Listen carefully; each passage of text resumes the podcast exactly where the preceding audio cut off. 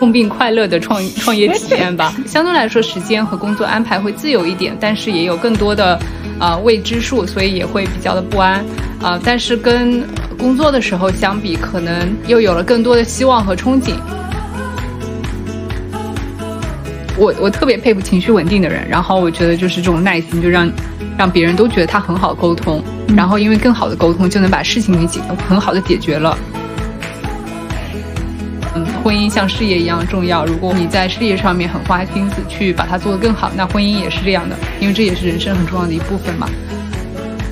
中国女孩是一档对谈类播客，每期邀请一位有意思的中国女孩来讲述自己的人生故事和经验。我们希望用生命影响生命，让大家看到人生的可能性。那今天呢，我们邀请到的嘉宾是梦露。梦露她现在正在做一个家居的品牌。那他的背景是非常国际化的，之前是在加拿大生活了很多年，然后在也做过非常光鲜亮丽的工作，就在新加坡高盛有工作。但是这种就比较光鲜的背景，其实也没有限制住他。他是在二零年的时候选择创业做自己的品牌。那这些年就是也算是从零开始。然后上次跟他聊，他也是真的是作为一个品牌摸过方方面面的坑，但我会感觉他很享受创业的这个过程。那他也跟我聊了很多他在生活中就是比如。说他的爱好烘焙呀，然后还有种花呀，然后 DIY 自己的家。刚刚视频看到他的家里的背景，也感觉到了很温馨。所以，我们今天欢迎梦露来分享他的故事。欢迎，Hello，梦露，Hello，Hello，Hello，大家好，呃，我是蔡梦露。首先，非常感谢三 D，呃，和力宏邀请我到啊他们的 Podcast 上来。啊，我先简单介绍一下我自己。啊，我现在是在做一个呃家居品牌，是一个跨境的，啊，叫 Apton。主要就是做家居床品方向的啊。我之所以做这个，主要是因为我对于家居特别感兴趣。以前就是在国外留学工作的时候，也是呃搬家次数比较多，然后购买这些东西也是挺挺常见的事儿。然后当时就觉得嗯不是特别满意。然后现然后后来有这个机会，我就开始做家居啊方面的创业。呃，之前的话我是。呃，比较就我现在仍然很喜欢旅游，然后之前的话也是觉得，就想要去开拓一下视野，想去不同的地方。当时是在加拿大和英国上的学，然后在美国和新加坡工作了一下，然后现在我是住在香港。嗯，那你现在作为一个创业者，就是整体的生活状态是怎么样的？嗯，作为一个创业者的话，整体。反正也是比较痛并快乐的创创业体验吧，呃，创业都这样嘛，大家估计也都差不多，呃，就是比较相对来说时间和工作安排会自由一点，但是也有更多的呃未知数，所以也会比较的不安，呃，但是跟工作的时候相比，可能又有了更多的希望和憧憬，因为就感觉能够通过自己的努力来创造一些东西，然后越努力，可能创作创造的。呃，东西就会更多。嗯，整体是有这样一个就是矛盾的痛苦和快乐存在着。呃，然后同时的话，现在嗯，也跟以前相比，会花更多的时间去呃体验一下生活。尤其是疫情期间，大家可能呃，就是我可能跟大家一样，也都呃看一些视频，然后学习呃，比如说做吃的，或者是烘焙，然后种植物之类的。可能现在就是疫情之间养成了这些兴趣爱好，然后现在也继续延续着，啊，然后也慢慢的意识到，就是工作也不只是生活的一部分，生活其实还有很多，嗯，可以很快乐的方面。我的测试 MBTI 测试是 E 人，但是我其实还是挺需要、挺需要个人时间独处的，就是我觉得自己一个人坐着的时候，或者待着的时候，就是。也不是放空，就是自己坐着会想很多的不同的灵感，然后或或者思考着，可能就会想出一些很有意思的点和东西。然后我也是需要独处时间来让自己稍微平静一点，就是可能并不是一人必须得要和很多人一起，呃，就是 social 才能够获得力量。我觉得有时候独处也是一种力量的来源。对，所以我现在也挺喜欢独处时间的。嗯，我同意你，我也是个 E 人，就测出来。但是 我周末的话，就是我能选择的话，也是尽量喜欢一个人待着。嗯，就很偶尔约一下人，就就是那个一，我觉得只是获取能量的时候，有时候看到别人啊很开心，但是呃自己一个的时候，像去做运动，像自己做饭，我们最近经常讨论做饭这个主题，就是自己做饭的这个过程当中，也很快乐。对找到自己内心的平静。而且就有时候，嗯，自己就是测试一下，嗯，就像做化学实验一样，呃，在烘焙中，比如说测试不同的，嗯，就是油糖比例啊等等，嗯。做出来的东西可能都不大一样，对。所以就觉得就挺挺有意思的，嗯，就是专心的在一件在就是工作之外的事情上面，反而可以让自己更加的放松。嗯，对，就内心会很安定。嗯，然后我们听众如果有就是金融背景的话，应该会知道就是高盛是一个什么样的工作。就是我我会认为它可能还是代表着一些就是还是比较呃光鲜或者是说金字塔顶尖的一些工作。所以我们也我们也蛮好奇，就是梦露你从那就那个那种类型的工作到现在创业，就是你是怎么完成这个转变的？做做出这个抉择。其实我觉得有有一个挺有意思的事情，也是当时工作时候发生的一个小故事，啊、就是我有同事，嗯，他就是我们大家年纪都差不多嘛，呃，他去他女朋友家里第一次见家长，然后当时回来的时候，他特别的郁闷，他女朋友的家人就是不记得他叫什么名字，但是记得他叫 Goldman Guy，就是 就是就是称呼他都是叫他 Goldman Guy，然后他就觉得特别的挫败，他就觉得他有自己的身份，他有自己的荣誉，他并不是因为这个公司的名称比较响亮而决定了他是谁，所以我们当时听着就觉得特别好笑，嗯，就是确实可能就有时候容易把公司的荣誉和个人荣誉混混混淆在一起，但是可能我觉得是两件不同的事情吧。然后我当时其实创业的话，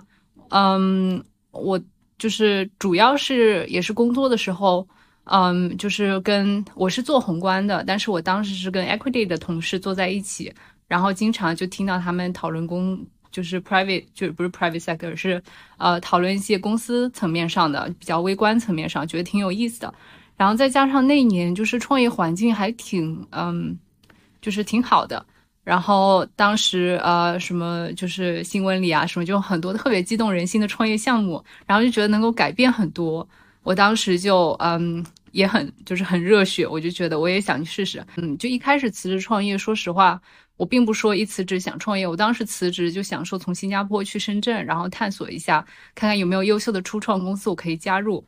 但是深圳是一个我觉得就是创业氛围非常好的一个城市，然后大家可能年纪都并不是特别大，但是有不同的想法，嗯，也特别的激情满满。然后当时出海也是一个特别热门的话题，然后之前也有一些就是也住在国外，然后有也有一些工作经历和生活经历，就也有体会到一些痛点吧。然后当时觉得，哎，出海这个我很感兴趣，然后又觉得，嗯，就是现在信息那么多，然后听完觉得是一个我完全可以自己做的事情。所以我当时就放弃了去初创公司的想法。有几个小姐妹，就是大家一起讨论自己想做什么项目啊，什么相互鼓励之下，我们就各自做了自己的嗯项目。然后我的话，总体风格会相对比较谨慎一点。所以刚开始就是有一个大方向，觉得 OK，我想做消费领域的，然后消费领域的跨境领域，但是嗯还不是很确定是我是正确的，所以我也是做了一些。就是相对来说比较擅长点东西，比如说就数据，看看数据，然后研究一下，就这个行业怎么样啊，增长怎么样，是不是一个夕阳红产业啊，然后竞争情况、渠道分布等等的这些都看了一下，然后就是看完数据，我其实更有信心了，然后再看加上当时的一个嗯时代背景，我就觉得呃可以可以去迈出第一步。当时刚开始做的时候也是没有太多信心。所以我一开始还是遵循着就是呃以一个极小的方式开始做，就是创业中比较常见的一个 MVP 的形式去做。然后当时可能一开始步子都踏得特别小，但是慢慢的熟悉了之后，嗯，就是整个链条走一走走走一圈下来之后，就比较的熟悉了，嗯，就开始稍微的更有勇气去探索一下。然后之后，嗯，也就是慢慢探索过程中，可能也发现自己有一些专业知识的一些缺失，就比如说做 marketing 还是挺专业的一个事情。然后我觉得，即便是说可以有一个团队，可以有，嗯，就是呃，可以有一些广告公司或者推广公司帮忙，但是也就是作为创始人，也得要知道，就是 digital marketing 到底是个什么东西。所以当时，呃，我就我就也上了一个 digital marketing 的课，然后也学到了挺多东西，然后也也挺喜欢这种就是一边工作一边学习，就是学习新东西，我觉得还挺有意思的。然后尤其是学了 digital marketing 这个呃之后，我就觉得我之前消费就是感觉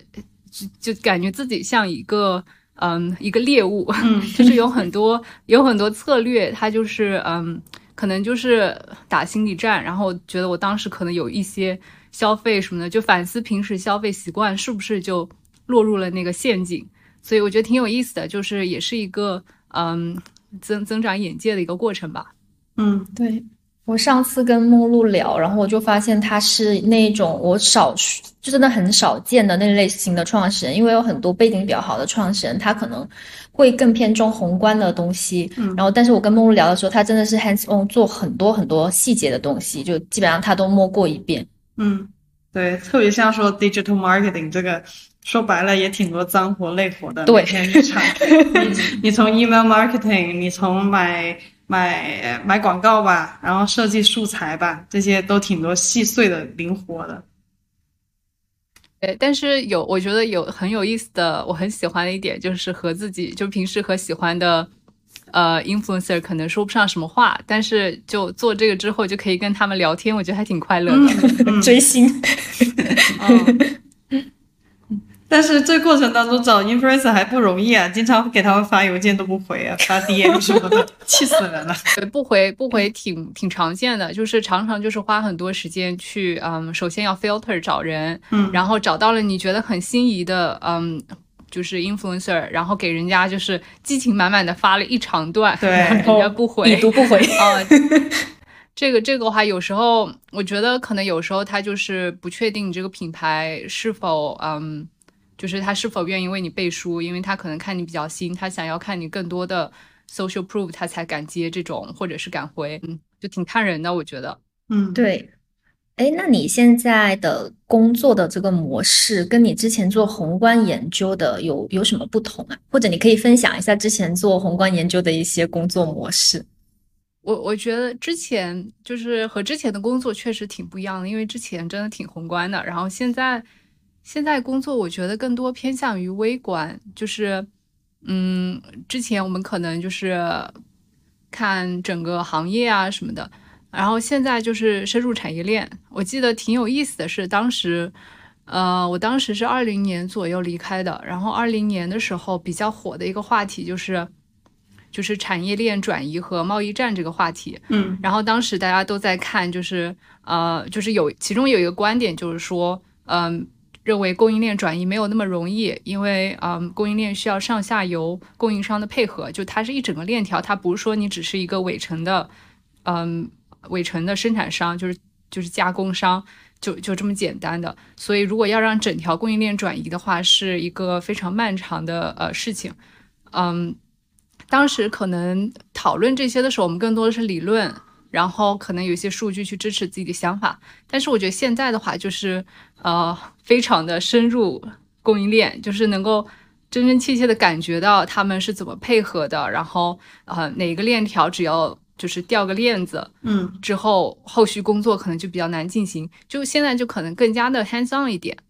嗯，然后创业和在大公司相比的话，嗯，肯定是就是那总体氛围挺不一样的，就是工作生活上面是稍微会灵活一点，就时间地点啊什么的都会灵活一点，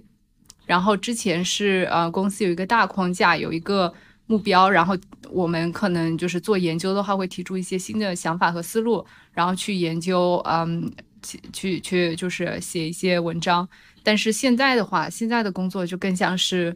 就是像一只鸟，然后被踹下了山崖，如果不会飞的话，就挂掉了。嗯嗯，这个比喻好好写实，好好写实，对。对，就还有就是以前工作，嗯，可能就是因为公司很大，所以我们每个人都有很细致的工作，嗯，就是比如说一些嗯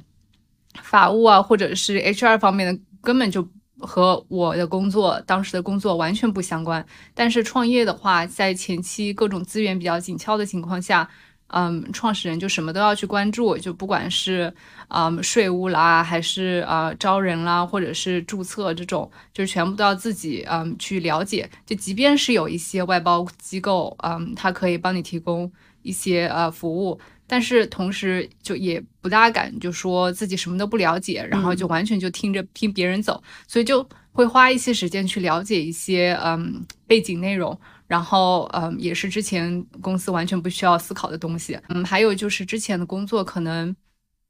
呃，就已经很工很很标准化了，就是我们要做什么都是有一个 A B C D 一个流程，就按照那个流程去做就行。但是现在就是杂乱无章，一开始时候是杂乱无章，然后需要自己去慢慢的建立一些呃规则和标准化的一些流程，所以整个过程可能更多像是在探索，然后探索熟悉了之后，再把它标准化，嗯。把它把它加到流水线上，就是工作加到流水线上，然后这样子，呃，就就可能最大的区别，我觉得是这样子的。嗯，明白。哎，我有个问题挺好奇的，就是你这个做的是一个家居品牌嘛，然后你刚刚有提到了，也是跟几个好姐妹一块创的这个业，就其实。品牌的 founder 很就是你们的性格啊，或者是你们的风格很奠定这个品牌去到市场长什么样子，或者是呃别人接收到的 message，别人买不买这个单，就很从你们出发的。你可以多讲讲你们这个品牌的 idea，以及你们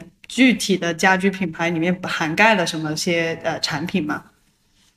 嗯嗯。呃，我我没有和他们一起联合创始这个品牌。啊，我们是做了不同的东西，就是呃，在跨境领域，然后我们有不同的兴趣点，就是因为品类也很多嘛，然后呃，所以做的不一样，但是就会有有比较多的交流，呃，然后我完全同意，就是一个品牌，它一开始，嗯，就是刻在 DNA 里面的，可能就是由创始人决定的，然后我觉得，就我们现在的产品主要就是四呃床品。啊，比如说被子、蚕丝被，或者是嗯被套啊，就是我们主要是做主纤维和嗯，对，主要是主纤维。然后被子的话也有主纤维和天丝，就品类稍微再增加一点，但是主要的是相对来说比较 niche 一点，针对某种材料在做。整体的话，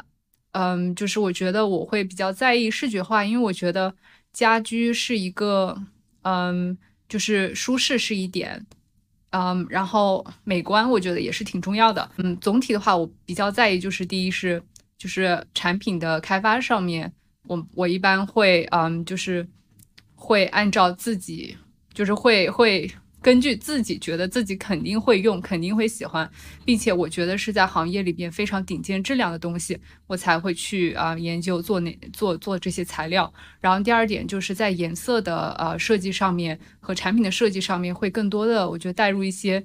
自我审美和我觉得更多是女性视角，就是稍微的温和一点，低饱和度一点。嗯，这个我觉得可能是前期可能是由创始人决定的，但是后期可能会有设计师啦什么的，我们会相对配合一下，然后呃会做出就是整体我觉得审美，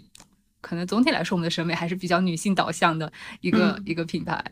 对我看了一下你们官网上面的那些图，就整个风格就很 cozy，就是。你好想躺在他的那些床单上面，对，然后让床单包裹着自己，而且重点是不穿衣服那种，就要哇，好舒服这样子。呃，这个材料真的是特别特别丝滑。反正我们家自从我收到了样品，然后就再也没有换过了。嗯，然后我们去酒店的时候，呃，是我跟我跟工厂分享的，就是一些，嗯，就是日常经历。就我去酒店的时候，不管是多好的酒店。都会觉得哎，好想念家里的床品哦。嗯，对，就是，就是真的，我觉得竹纤维这个材料太舒服了，特别柔软。嗯，我我们因为我们的供应商也是，他们的材料也有一些很特殊的地方，所以我觉得是摸过这么多面料，我觉得就是我们现在的面料是在行业里，我觉得也是比较顶尖的。其实我也很好奇，就是因为我跟你。接触聊下来，我会感觉就是你真的很就是内核很稳定，对。但我不知道你作为一个创始人，会就曾经做过宏观研究的创始人，会不会觉得就是呃一个细分的品牌，它可能它的天花板是有限的，就是你会有这方面就是长远的一些焦虑吗？还是说不会？你就是 focus 在你的产品上，你的品牌上？我其实还好，没有特别多的焦虑，就因为我觉得。嗯，我们既然想把床品做好，会就是想要稍微 focus 在一些 niche 上面，然后把这个品类给做好。嗯，然后如果说要就是如果说要扩大的话，我觉得还是会在一个围绕床品和嗯卧室舒适度这些方面去出发，然后做一些相关的产品。嗯，大概是这样子一个出发点。面料本身其实还是有一些设计上啊，或者是嗯，就是面料稳定性上啊等等，还有还有很多改善空间。所以我觉得天花板也还好，就大家就是可以继续继续嗯，继续创新，然后继续嗯做更多的选择，创作创造更多的选择。我觉得它内核稳定，还有个原因是因为它以前可能像高盛啊这些工作的经验，就他整个人是很逻辑思维比较缜密，对，清晰。然后他会知道，我只要做了 A，会然后做 B 做 C，然后就有后面的呃结果。然后像你刚刚听他 present 他自己品牌，或者是 present 那些产品用的什么多少支，用什么面料，我觉得这个过程当中就是他。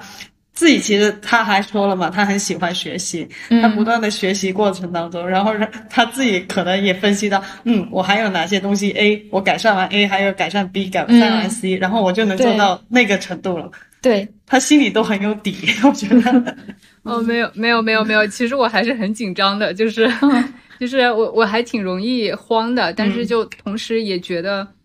就是太体现在情绪上面也没有用，就是如果一直很慌，反而会乱了阵脚。最主要的还是要想办法解决嘛。就这个又我们又说到那个 MBTI 测试，我是一个 J 人，然后就是网上有那种，嗯，当你的嗯就是 P 朋友跟你倾诉，就是倾诉一些自己的郁闷点的时候，然后 J 人第一想到的就是我要怎么帮你解决。然后我觉得我就是特别特别典型的 J 人，就是我就是。还是比较嗯，想要把问题解决，因为我觉得这个是导致你不开心的源头，嗯，所以你得把它给解决了，你才会开心。我安慰你一些情绪上的是没有用的。就是我觉得在打造品牌这个过程中，嗯，渴望增长肯定是每一个品牌人的追求嘛，嗯，然后我们也是这样子的。然后在嗯。就是我觉得更多相对来说没有特别特别着急，特别特别焦虑。可能还有一点是，嗯，可能比较现实一点，结合自己现有的一些资源，然后去设设定一个比较实际的小目标，然后会，嗯，像 Sandy 刚才说的，会比较习惯性的就是一一步一步的往上踏，而不是迈一个大步子。嗯，这个是更多的是我们做事风格。嗯嗯，对，我觉得这个风格挺好的。就是也很适合做品牌，因为其实做品牌说白了就都是一些很杂、很综合的事情。在一个现实层面做品牌，你怎么得都要有点年份吧？对，总不能几个月，别人都虽然广告打到了，但是不有个 marketing 的说法吗？人消费者要看到你七次才会记得你，你你七次都还没有显摆够呢，我哪记得你呢？所以还是要有年份的沉淀。对，我们都说品牌是剩下来的。对，对，很同意。我觉得。就是说，说实话，在品牌刚开始创建的时候，它跟白牌也没有什么区别。对，就是能够做成或者被被当成是一个品牌，肯定是因为口碑沉淀，嗯，还有就是长期建立的和消费者之间建立的信任。所以就是我觉得，因为这个原因，打造品牌的关键之一就是把产品做好，然后以产品去说话。就是嗯，可能推广力度就算不会太广，嗯，但是如果你的产品很好，你仍然能够吸引，嗯，就是你的呃原始的用户，然后原始用户也会推荐给他们，也会愿意推荐给他们的身边的朋友，嗯，然后这样子的话，就是口碑靠着口碑也能慢慢做起来，就是可能有不同的打法，但是我觉得产品还是非常重要的。对对，同意，是因为你前面慢是慢了点，但是好比你。也有个一百人，但是你的起始用户有一百个，他喜欢他是 happy customer，他自然会推荐他的邻居街坊来买。但是你搞了一百个人。对，这个人是少，但是你搞了一百个人都是 unhappy customer，他连人给你带的动力都没有。其实你这个就算死买广告，买个一万个，买个十万个也活不久。对，这种，对对对对对。对，之前看一些品牌就挂掉的很大原因，就是因为他们疯狂的引拉新投流，但是产品又接不住。对，然后投的越凶，就死的越快。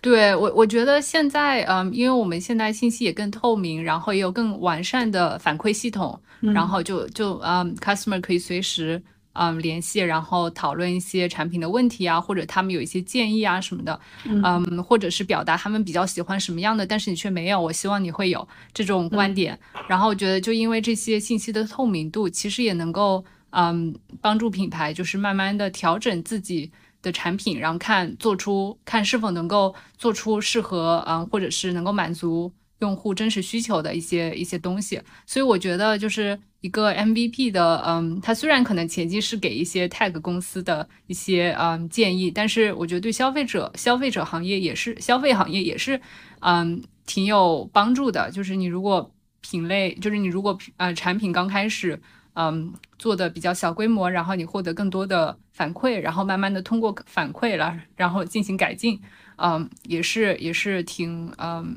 就是挺挺有帮助的，能够帮助后期获得更多用户的青睐。嗯，对。所以你大部分时间现在都是在产品，然后以及跟你的消费者沟通这两个部分吗？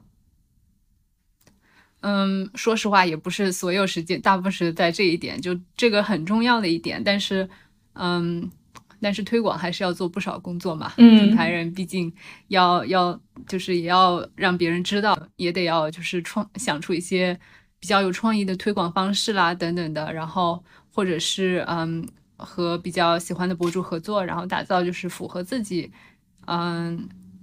就是符合自己品牌审美的一个嗯家居氛围感，反正就是穿着睡衣躺在床上，嗯嗯拍的一张，就是摆了一个就是摆了一个很正常的 pose，然后就是女性的是吗？体对，但是因为呃模特可能就是穿的是吊带的睡裙，她可能又比较漂亮，嗯，然后我们当时用广告用的素材是这个，之前我们可能就只用了没有人的图片。然后那个那个帖当时看数据就是百分之九十几的男性，然后觉得很神奇，就是而且他们的关注点就看能从留言看出来。他们关注点并不在床品啊，都在这个小姐姐。嗯，然后我就我就后来我们就还是比较谨慎使用有模特的嗯图片作为广告图。不过我突发奇想哦，像你刚刚说，呃，你想找个就是刚刚你找的女模特也是想让用户有身临其感，幻想到自己睡上去也是那个样子。嗯，那或者是你想那些男的用户看到这个啊，希望我旁边躺的就是这女的。哦。那我我可能我可能就是嗯，设计我们设计的时候可能没有往这个方向想，就觉得怪怪的。对他们比较单纯。对，不，如果当时找男模特，其实也是这种啊。你想找个肌肉男，我也希望旁边躺着个肌肉男。就我感觉男女其实都是一样啊，对，都作为就是我我挺好奇的，因为说到这个，就比如说我们的图片，如果是一个比较帅一点的男模，嗯嗯。你作为女性消，就是女性啊客户，然后到一个网站上面看到这个图片，你会更有共鸣吗？还是你会觉得咦，好猥琐？他们怎么用这个图？会更哪种哪种想法会多一点？就我觉得前者会多一点，有共鸣会多一点。我觉得人都是视觉动物，都是喜欢美好的事物的，就是高颜值的人谁不喜欢呢？对对对对对。哦，我以为是我我我刚开始是想着说女性的话。呃，因为我们选模特都不是以美艳或者是超性感、超美出发，更多的是以平易近人，就是想要找一些你觉得你看到他你就想跟他聊天，或者你觉得你俩能成为好朋友这种形象作为出发点去找的。嗯，所以就因为就担心，如果说嗯特别好的或怎样，就其实会担心有点政治不正确或者怎样的。所以，嗯，我不知道如果男性的话换成男性的话，大家会就是女性看到了会觉得，嗯，看比看到女性更有代入感吗？也，我觉得，总之有男模会看的也不错。因为身体喜欢颜值高的肌肉男，对我喜欢颜值高的肌肉男。哦，对不过可以可以可以试一试，就可能不一定是说你要用那种很露骨或很明显的。我们上次有聊过，就是说女性创业者很少嘛，对，也当时我们还在说，哎，能不能做一些女性的社群啊什么的。所以我也想问梦露，你在创业中的体感是怎么样的？就是会有一些因为女性这个身份带来的挑战吗？其实我觉得这个问题会有一点 tricky，一不小心可能就会变成一个偏见，就是嗯会对于群体的偏见，所以我我就呃也也没有说有很大的数据支持，我就从嗯自身角度来聊聊自、自我体验，就不是不代表全体女性的女性创业者的观点啊。嗯嗯，就我觉得可能，嗯，先讲讲光明一点的，就是我觉得一方面有一个优势，就是呃，其实市场上很多行业它的消费群体的主力军可能是女性偏多一点。然后这个时候我们在打造品牌的时候，从一个女性视角去出发，不管是在嗯，就是产品设计，或者是在痛点解决，或者是在包装设计等等，就是视觉设计上面，从一个女性角度带入的话，可能会更容易产生共鸣。嗯，而且也知道就是有一些 marketing 的点是雷点，你不能碰，也不能说，因为自己本来就很讨厌，肯定也不会说把它传递到广告中去。嗯，所以我觉得这个的话，可能也就这个独特的视野可以帮助女性创业者获得嗯更多的引起更多的共鸣。然后我觉得这个是嗯就是比较有意思点。然后就刚好说起这个，想起最近我们是在设计一个包装过程，就是在设计的时候，我们嗯设计师会出好几个版本，然后我们就是为了测试一下嘛，我们就发给各自的团队里发给各自的朋友，然后看看大家喜欢版本一二三的中的哪一个，然后最后就挺有意思的，就发现嗯大部分的女生都喜欢同一个东西，然后大部分男生都会喜欢另外一个东西，就感觉好像嗯好像大家的喜好还挺分层的。就挺不一样的，就是可能有一些视视视性别上面的视角啊、会有点不同。我不知道这个是我们这个 case 比较的嗯特殊，还是其他人也有这样子的一个发现。就我觉得这个还挺有意思的，然后也从侧面有点 justify 我刚才提到的，我觉得女性视野可能有时候能够帮助大家去呃做一些就是产品和视觉上面的设计，还有推广的策略。嗯，然后从比较不那么乐观的角度去看，我觉得就之前我和丽红也讨论过，我觉得作为女性创业者的话，嗯，就是在这个社会上，嗯，尤其是家庭方面，就先先不说社会对于女性家庭责任的期许是否嗯有什么不同的地方，不同于男性的地方，嗯，就算是有家人非常非常的支持，可能有一些事情女性还是比较需要亲力亲为的，比如说哺乳之类的，嗯或者是嗯和孩子的一些嗯比较嗯前期的一些接触，可能都需要只能母亲去做。哎，就这些事情可能会让女性创业者承担更多的家庭责任多一点。嗯但是但是另一方面还是呃我比较乐观，可能从比较呃好的角度去想的话，那在这些独特的体验过程中，可能也会发现有一些痛点，有一些特别的角度是嗯男性创业者体验不到的，有可能它是一个它是一个机遇和机会。嗯，我是上次我和丽红聊到，就我觉得我们嗯整体来说，女性创业群体感觉不如男性创业群体大。嗯然后就就是还挺希望能够接触到更多的女性创业者的，对。然后我其实觉得，嗯，有一些有一些国家可能开始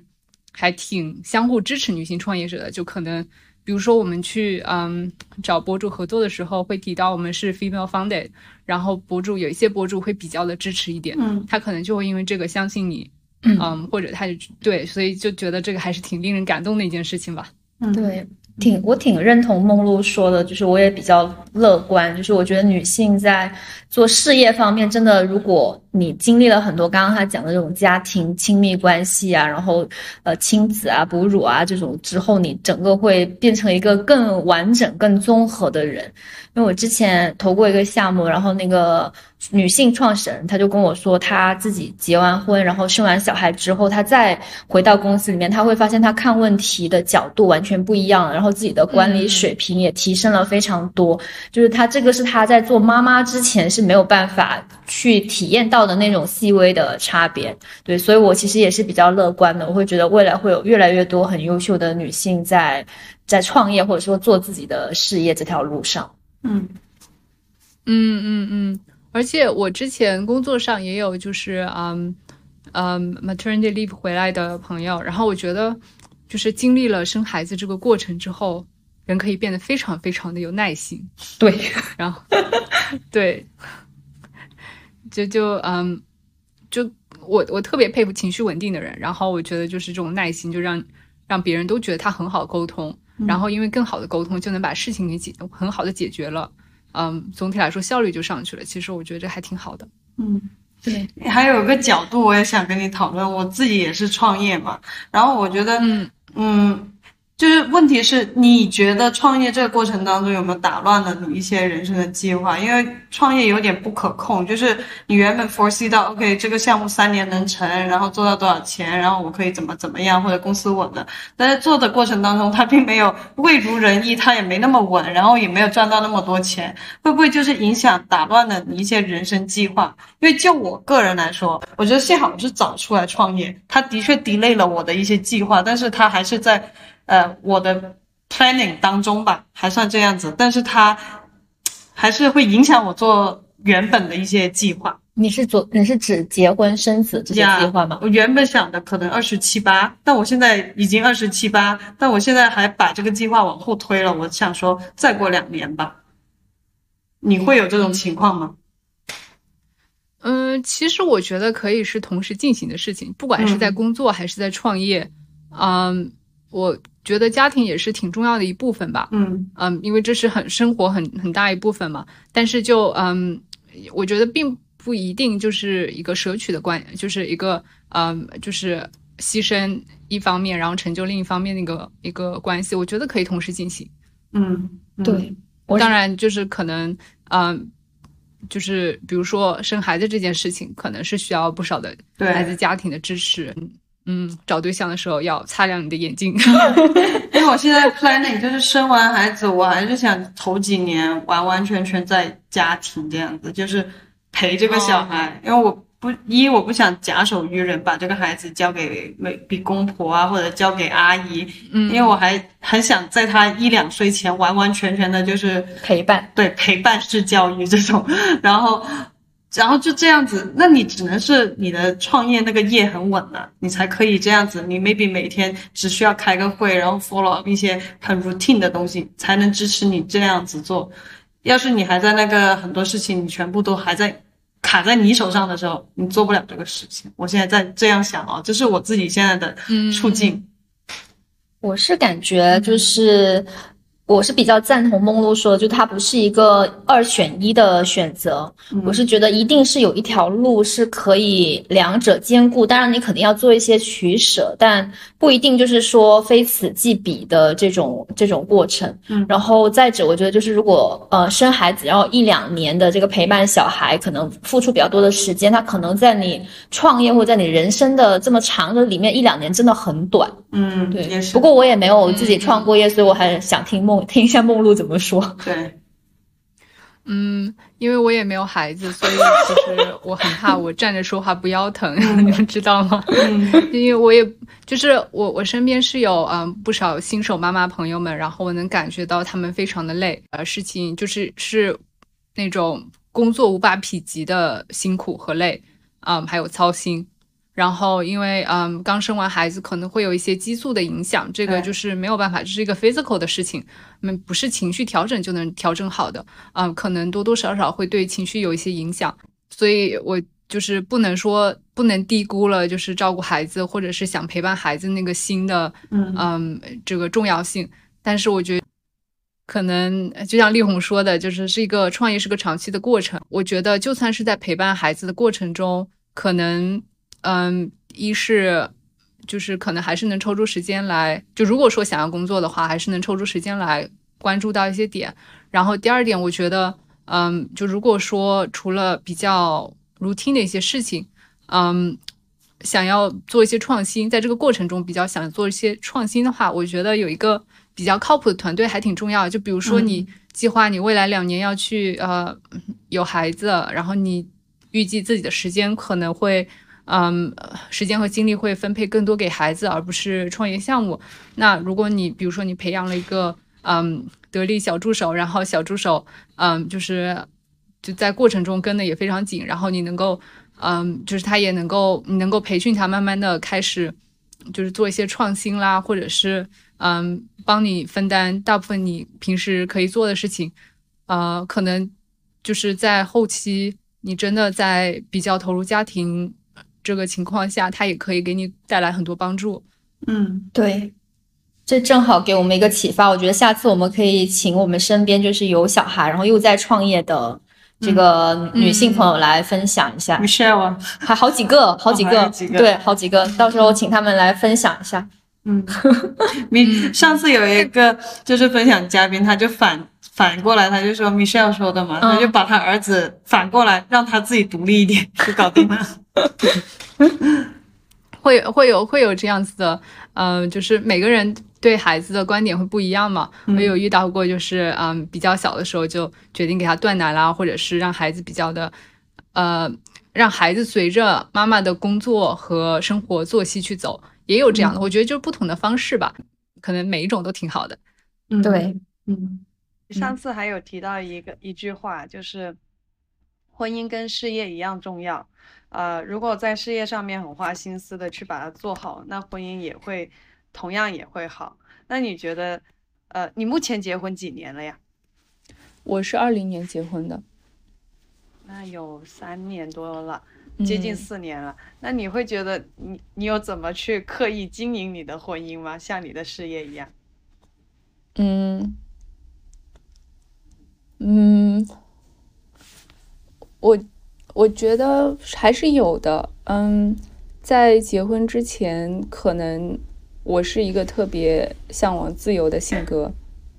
在结婚之前，呃，可能自己想做什么，想说什么。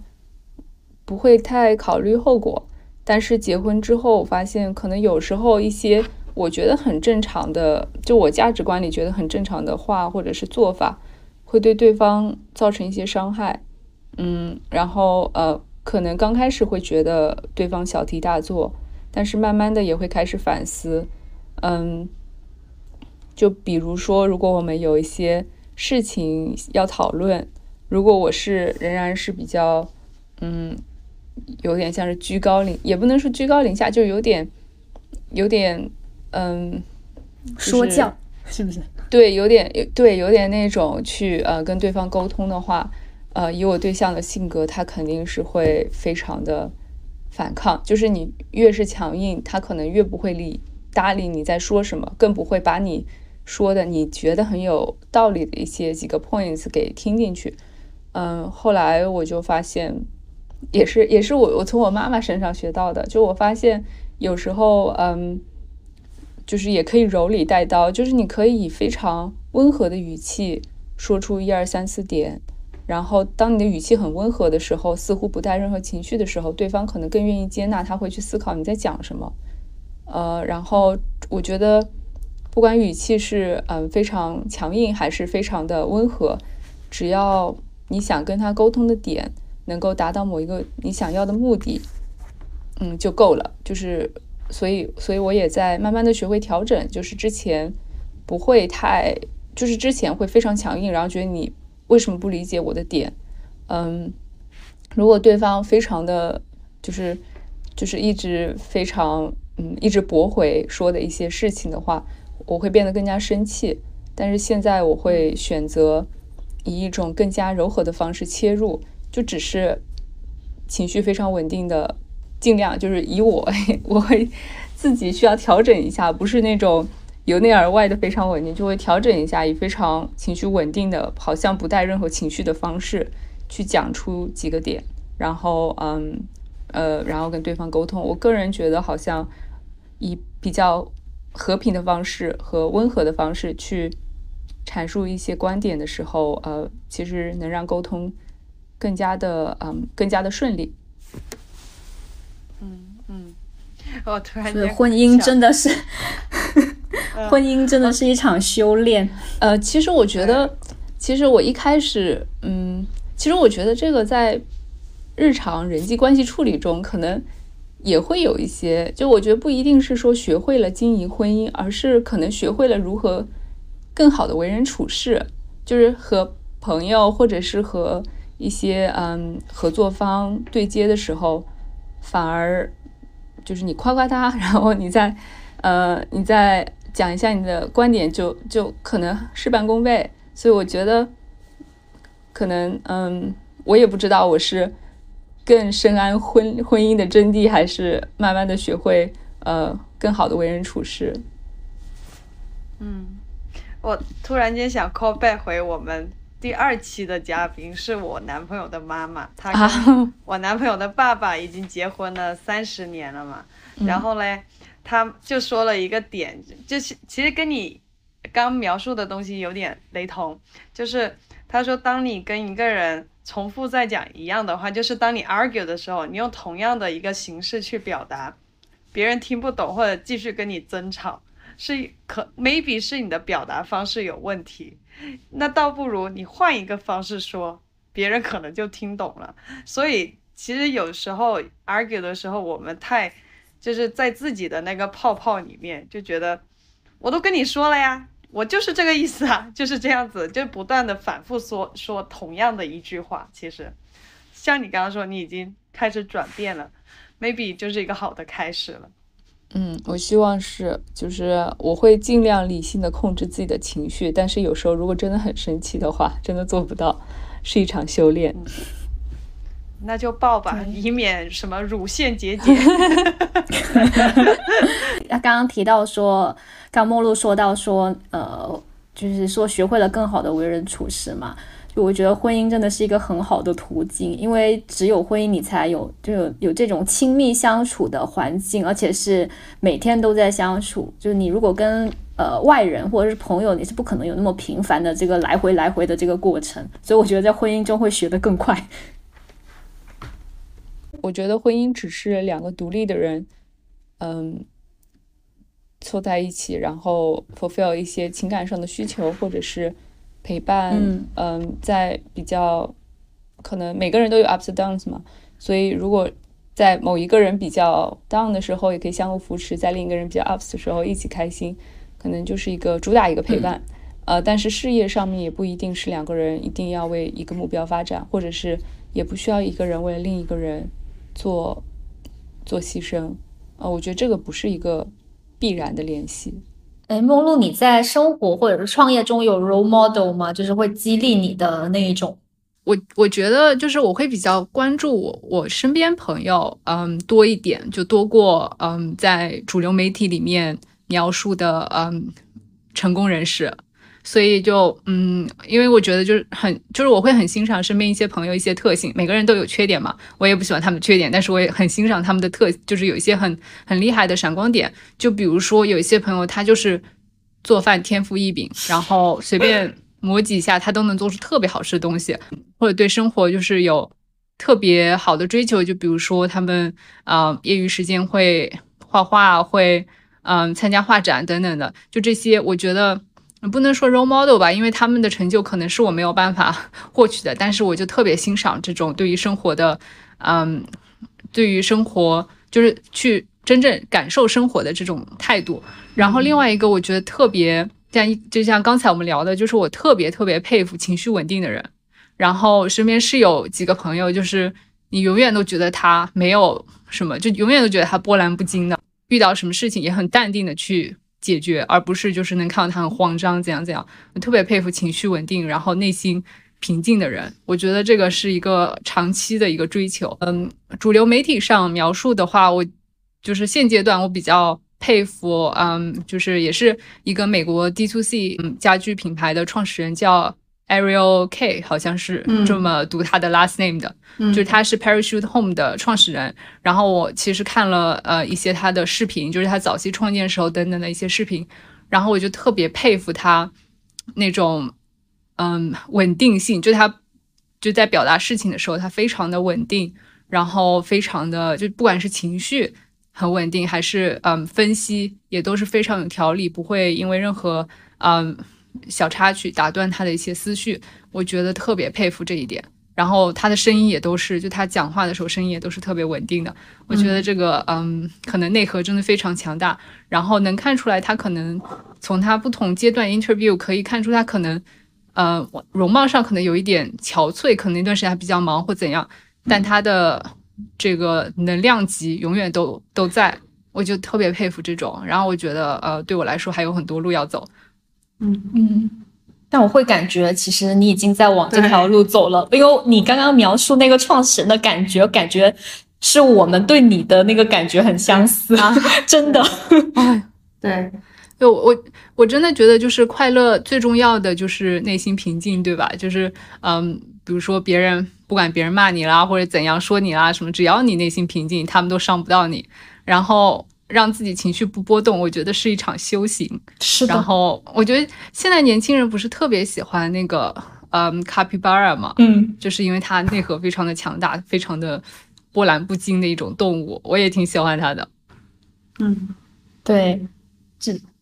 之前我就跟梦露聊完，就很想采访他的原因，就是他跟我见到的很多创业者都不太一样，就是他没有那么的焦虑，没有那么的着急。嗯，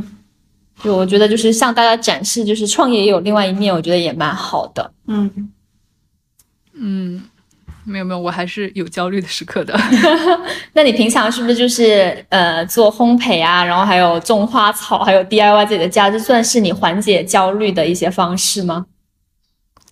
对，嗯，对，就是这个是，其实是疫情期间就是开始的一些小乐趣，在在之前我真的就是